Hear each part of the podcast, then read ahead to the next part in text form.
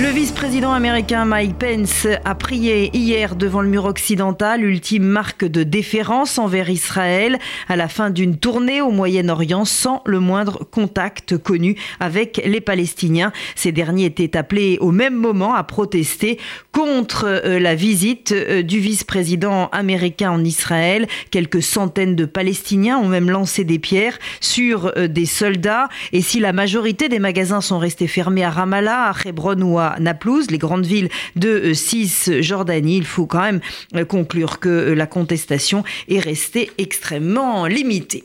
Nous allons rester en Israël avec vous, Annette Lévy-Villard. Soutien aux migrants en Israël. Oui, il se passe quelque chose de, formidable en Israël.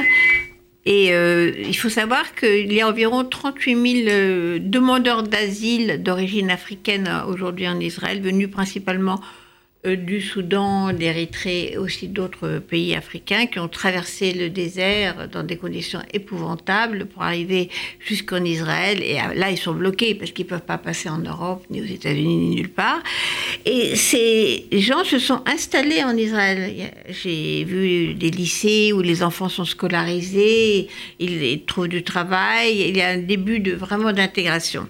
Or, il y a une loi qui a été adoptée le mois dernier, qui s'appelle bizarrement la loi de l'infiltré, c'est la traduction, qui ordonne la fermeture de tous les centres de détention et l'expulsion de dizaines de milliers euh, de demandeurs d'asile à partir du mois de mars.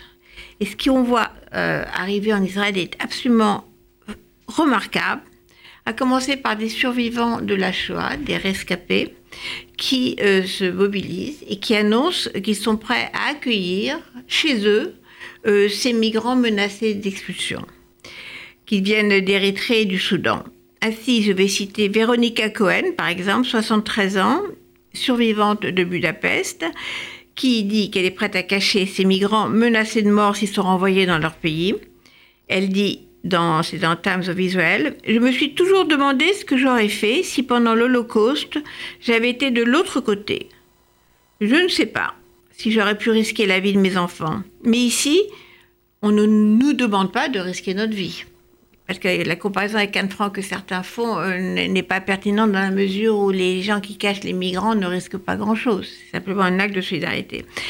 Lundi, trois pilotes d'Ella, la compagnie israélienne, ont publié des messages sur Facebook pour dire qu'ils refuseraient, si le gouvernement leur demande, de transporter les expulsés vers le Rwanda ou l'Ouganda.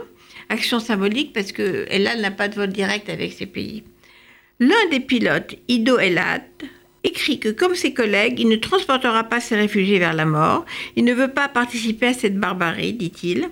Un autre pilote d'Elad écrit que les Juifs aussi ont été réfugiés dans le passé et voulait qu'on les accueille, pas qu'on les rejette.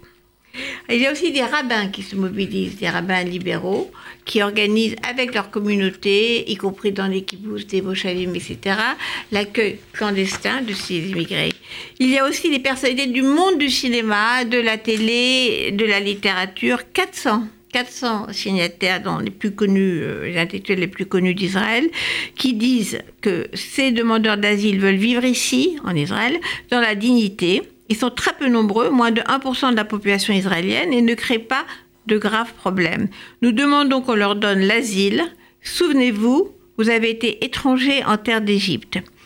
Et également, même pétition de tout le corps médical, les patrons d'hôpitaux, les médecins, le personnel médical qui disent que c'est contraire au serment d'Hippocrate que de participer à l'expulsion de ces gens qui ont vécu euh, des choses atroces et parmi les, pires euh, tortures euh, de l'humanité aujourd'hui. Donc ces Israéliens qui organisent un réseau de sauvetage de ces hommes, femmes et enfants venus se réfugier sur leur sol évoquent tous les justes parmi les nations qui sont honorés de la tradition juive, ces gens qui ont tendu une main pour sauver les juifs quand ils étaient en péril. Eh bien, écoutez, c'est une euh, bien belle histoire que vous nous racontez, qui fait partie de, l'actualité. Et c'est vrai qu'il est rare de voir une population euh, entière se mobiliser contre une décision gouvernementale, mais concrètement, et de voir que euh, toute la population est concernée, puisque vous citiez une, une, rescapée de la Shoah, des pilotes qui doivent avoir une trentaine d'années, des cinéastes, des cinéastes. Alors, le monde intellectuel, on est plus habitué à voir le, les infirmières. Mais c'est ça. Et là, il y a vraiment toute la population israélienne qui est, qui est représentée C'est une bien belle leçon, ma foi, qu'il donne à chacun d'entre nous. Il est 12h19 minutes.